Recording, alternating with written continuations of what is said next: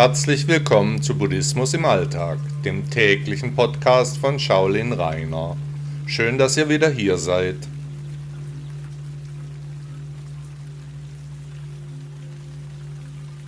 Gong An, die Koane. In vielen buddhistischen Klöstern wird das theologische Gong An-Konzept Koan gelehrt, weil die Menschen eben oft große Schwierigkeiten haben, nicht in Kategorien wie gut oder schlecht zu denken, die Dinge und die Menschen nicht einzuteilen.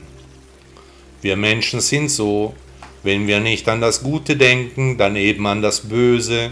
Unser Gedankenpalast benötigt Stoff, um das Ego am Laufen zu halten, weshalb weise Lehrer die Lehre von Gong an als Anekdote oder Sentenz, die eine beispielhafte Handlung oder Aussage eines Chan-Meisters darlegt, entworfen haben. Einige dieser Gongans sind völlig sinnfrei, andere nur auf den ersten Blick paradox und schwer verständlich. Die Gongans entwickelten sich einst aus den Fragen und Antworten, die zwischen Meistern und Schülern aufkamen.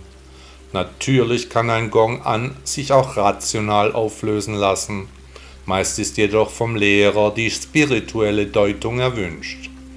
Aus meiner Sicht aber soll durch so eine Aufgabenstellung der Schüler erkennen, dass es kein eigenes Ich gibt und auch nicht geben kann.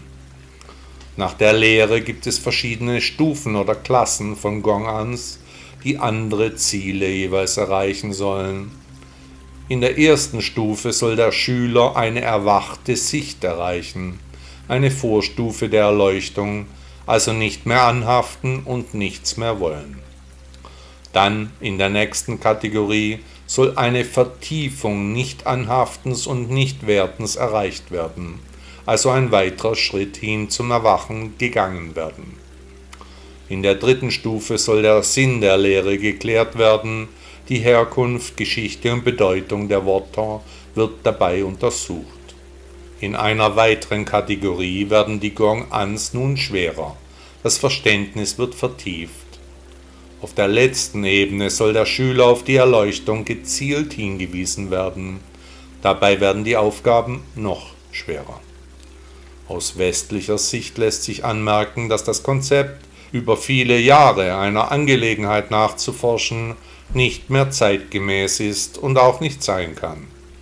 Heute muss alles viel schneller gehen, die Bildschirme plärren den modernen Menschen voll, im Alltag mag die Antwort plötzlich da sein, ein Gong an kann lange nachwirken. Ich stelle Ihnen heute eine solche Aufgabe. Sie lautet, was wissen Sie sicher? Denken Sie über diese Aufgabe nach, gehen Sie in sich. Buddhismus ist keine Lehre, die dem Menschen alles vorschreibt, ihn zur Gefolgschaft aufruft. Nein, die Lehre des indischen Prinzen ist auf Selbstständigkeit, Eigenverantwortung, Disziplin und ständiges Bemühen gerichtet. Wenn Sie also nichts tun können, was können Sie dann tun? Der Weg ist jedenfalls das Ziel. Buddha sagte einmal, dieser Gedanke der Sinnesbegierde beeinträchtigt die Weisheit.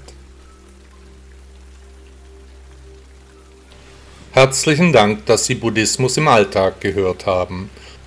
Bitte besuchen Sie auch meine Webseite shaolin-reiner.de und laden Sie sich meine App Buddha Blog aus den Stores von Apple und Android. Tausend Dank und bis morgen.